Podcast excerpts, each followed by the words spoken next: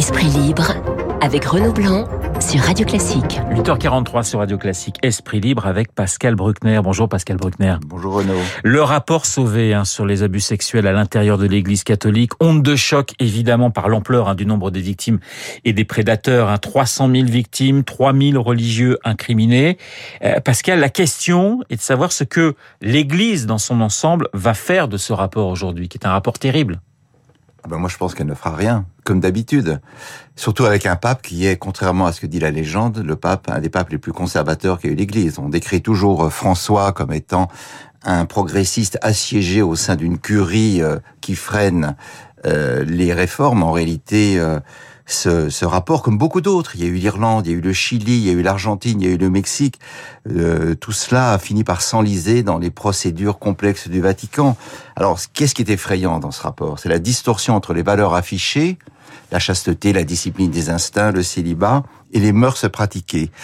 Euh, moi, je suis un ancien élève des jésuites et euh, nos parents ne voulaient pas nous mettre en internat car nous savions, c'était à Lyon dans les années 60, ce qui se passait en sous-main et on préférait ne pas euh, euh, justement exposer les enfants aux pratiques un peu bizarroïdes de tel ou tel curé. Simplement, on ne disait rien parce que la sacralité de l'institution recouvrait complètement le risque encouru par tel ou tel petit garçon et petite fille euh, du côté des, euh, des nonnes aussi, parce que là aussi, un jour, je pense qu'on enquêtera sur les institutions religieuses dirigées par des femmes.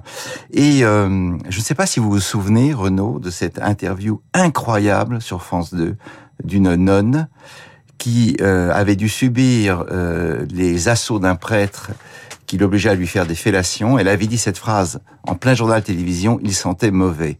Moi, ça m'avait glacé, ça m'avait scotché. Donc, on en est là aujourd'hui. C'est la révélation. Le, le, le, nouveau rôle joué euh, par l'enfant et la sacralité dont on entoure aujourd'hui la personne de l'enfant fait que ces scandales tombent.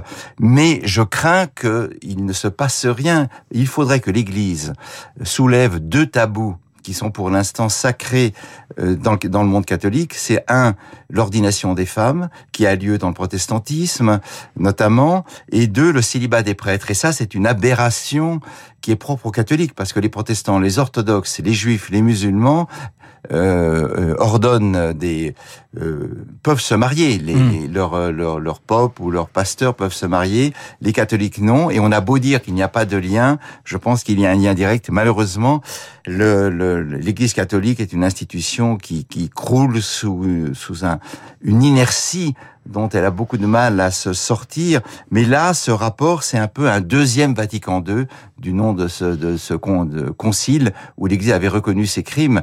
Mais là, évidemment, aujourd'hui, c'est un crime majeur et qui va, à mon avis, valoir de très nombreuses désertions à l'Église catholique au profit des cultes évangéliques. Et vous ne croyez pas un Vatican III parce que c'est un petit peu ce qui se murmure en disant l'Église va faire une nouvelle, doit faire une nouvelle révolution, doit faire. Oui, ah, peut-être, peut-être, mais ce sera pas avec ce pape. Oui. Non, non, ce, ce, ce pape est, est, trop âgé. S'il n'a rien fait depuis qu'il a été euh, ordonné, il ne fera rien aujourd'hui. Il va se lamenter, il va demander pardon. Vous savez, le pardon dans la religion chrétienne, c'est une stratégie d'évitement que nous utilisons tous, on s'excuse et puis ensuite on peut recommencer les petites affaires. Je vous propose d'écouter euh, Luc Crépy, évêque de Versailles, président de la cellule permanente de lutte contre la pédophilie euh, dans l'Église. Il était l'invité de nos confrères d'Europe 1 et il est toujours sous le choc de ce rapport. On l'écoute. Je reste abasourdi par euh, l'ampleur et l'étendue de ce que révèle ce rapport de la commission indépendante, abasourdi, choqué, et puis aussi un, un grand sentiment de honte en pensant à, toutes ces personnes victimes, toutes ces personnes qui ont été abusées, violentées. Et puis derrière le chiffre, je vois euh, des visages de de personnes victimes que j'ai que j'ai rencontrées. Et euh, voilà, j'ai honte, j'ai honte. Ouais, ce sont des mots quand même très forts. Hein. Oui, c'est des mots très forts, mais euh, on ne peut pas mettre en doute la sincérité des évêques et des prêtres, parce que les, ces, ces actes ne concernent que 3% des, des, prêtres et laïcs qui travaillent pour l'Église catholique. Mais euh, c'est une tâche qu'il va être très difficile de d'ôter.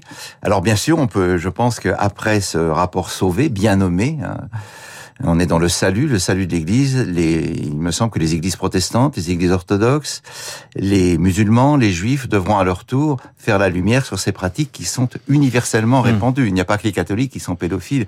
Partout où il y a un rapport de hiérarchie entre un adulte et un enfant, il y a un risque d'abus sexuels. Pascal, on va passer à un autre sujet. C'est très tendu entre Paris euh, et Alger. Alors il y a la question des visas que la France veut réduire assez drastiquement, et puis il y a surtout l'histoire toujours entre les, les deux pays des deux côtés de la Méditerranée. On a les nerfs à vif en ce moment.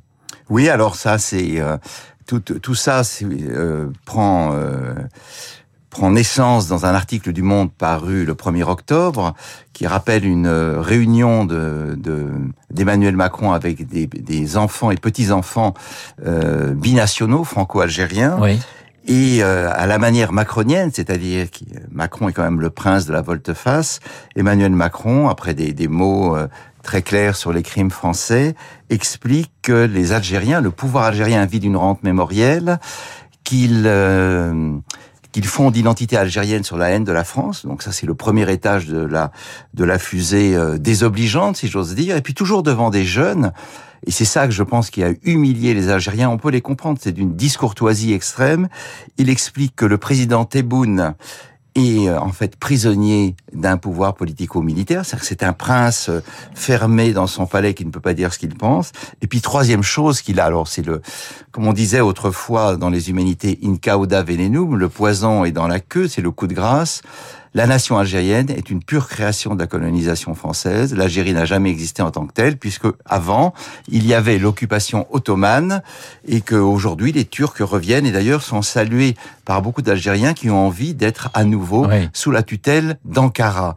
Et là, évidemment, c'est un coup de tonnerre si on se souvient que Macron avait expliqué que la colonisation française c'était un crime contre l'humanité. Il avait même risqué une analogie avec la Shoah, qui est reprise par le pouvoir algérien, puisqu'aujourd'hui on nous explique que euh, y a eu 5, 5 millions 550 000 martyrs. Donc on voit bien la compétition victimaire. Les Juifs ont leur génocide, les Algériens aussi.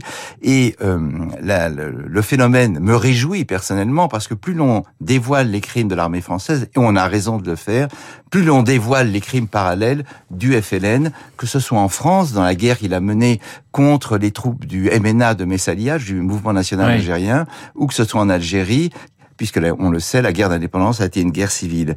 Mais là, effectivement, c'est une bombe. Et moi, je, je dis, je m'en réjouis parce que je l'avais dit euh, dès le sanglot de l'homme blanc en 83. Et j'ai envie de dire, Monsieur le Président, encore un effort. Ce qu'il faut réviser maintenant, ce sont les accords préférentiels qui nous lient à l'Algérie et traiter ce grand pays et ce peuple que nous aimons comme un pays parmi d'autres. Et le chiffre que vous avez cité de 5 millions et demi de, victimes, il n'y a pas un historien d'ailleurs euh, qui, qui, qui, le fait qui le fait sien en quelque sorte. Hein, ce non, non, non, non, c'est de la propagande. c'est de la propagande, de, du parti État qui a recolonisé l'Algérie sous sa coupe. Alors c'est amusant, de, amusant, je sais pas si c'est le mot, mais de constater qu'Emmanuel Macron était pourtant le premier président français à être né après l'indépendance de l'Algérie, pardonnez-moi, et que le président algérien est le premier président qui n'avait pas participé à la guerre. Oui, euh, alors bien sûr, cette génération-là n'a pas le surmoi euh, colonial qu'a pu avoir euh, ma génération, alors que moi, quand même, j'étais très jeune quand la l'Algérie est devenue indépendante. Mais ce sont des gens qui, évidemment, pour qui le, colonialisme est une aventure hasardeuse, criminelle et folle.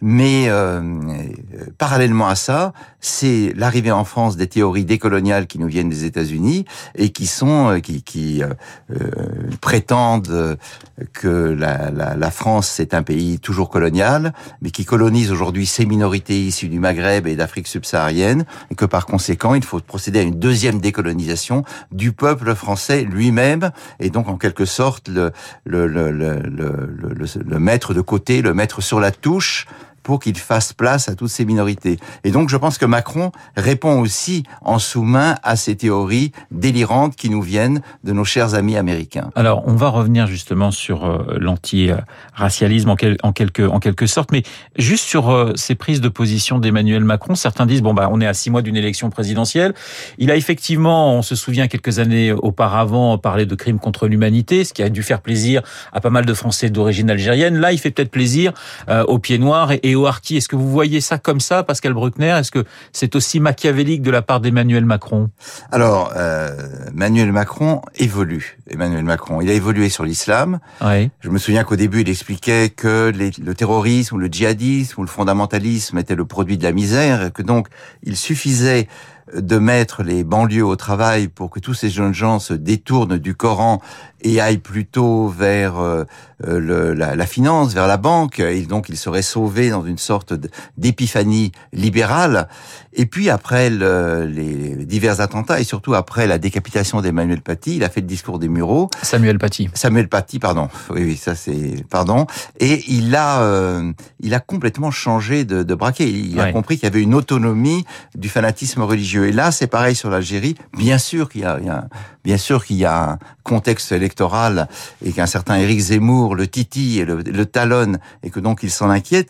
Mais tant mieux, je veux dire. Parce que la différence, si vous voulez, entre un intellectuel comme moi ou des journalistes comme vous et le, le, le président de la République, notre verbe, il est volatile, il est fugace le verbe présidentiel, il est performatif. C'est-à-dire que quand Macron dit quelque chose, c'est irrévocable. Ça restera pour toujours. Il engage des actes. Et donc, c'est évidemment très important. Et je crois qu'on retiendra cette date du 1er octobre comme un, un moment clé dans l'histoire de la relation franco-algérienne. L'histoire de la France et la haine de, la France, peut-être aussi avec euh, Assa Traoré, euh, présente à la Fashion Week, égérie d'une d'une célèbre marque de chaussures. Ça, je sais, Pascal Bruckner, ça a du mal à passer pour vous Enfin, ça a du mal. Je, crois qu'il faut le regarder avec un, avec un, comme avec un sourire, avec une certaine ironie. C'est-à-dire que là, donc Assa Traoré qui a fondé le comité Adama, qui avait été qui était la sœur d'Adama Traoré, sœur d'Adama Traoré qui est en mort 2016. dans un commissariat de police, en, euh, comité qui avait été parrainé par un certain nombre d'intellectuels de gauche comme Monsieur Geoffroy de la Gasnerie, euh, qui je crois l'a quitté aujourd'hui. Euh, Assa Traoré fustige la France, sa police raciste, son système abominable, son capitalisme effrayant, et tout d'un coup, elle est, on la, on la voit sensible au charme d'un défilé de mode, comme d'ailleurs sa consoeur Rokhaya Diallo, elle aussi euh, très très euh, penchée sur les sur les grandes marques, Valentino, euh, Louboutin également. Et je, je, pense que ça traduit une schizophrénie. Euh, ces femmes, pour des raisons qu'il est politiques ou, ou, ou intimes, détestent le, le système démocratique français, mais elles sont très attirées par les feux de la rampe, par l'éclat médiatique d'un défilé de mode ou d'une robe ou d'une tenue. Et je pense qu'il y a là une schizophrénie qu'il faut accentuer parce qu'au fond, peut-être les ramènerons-nous dans le, dans le, dans un certain intérêt ou dans une certaine amitié pour la France grâce à ce penchant euh, qu'elles cultivent à, à, côté de la radicalité de leur verbe pour cette frivolité essentielle qui s'appelle la mode. Voilà, Assa Traoré, la sœur d'Adama Traoré, mort, euh, je le rappelle, en 2016. Merci Pascal Bruckner d'avoir été euh, ce matin dans le studio de Radio Classique. On vous retrouve évidemment euh, dans 15 jours pour de nouveaux thèmes ensemble que nous aurons choisis et pour commenter toute l'actualité. Les 8h56 dans un instant, Lucille Bréau.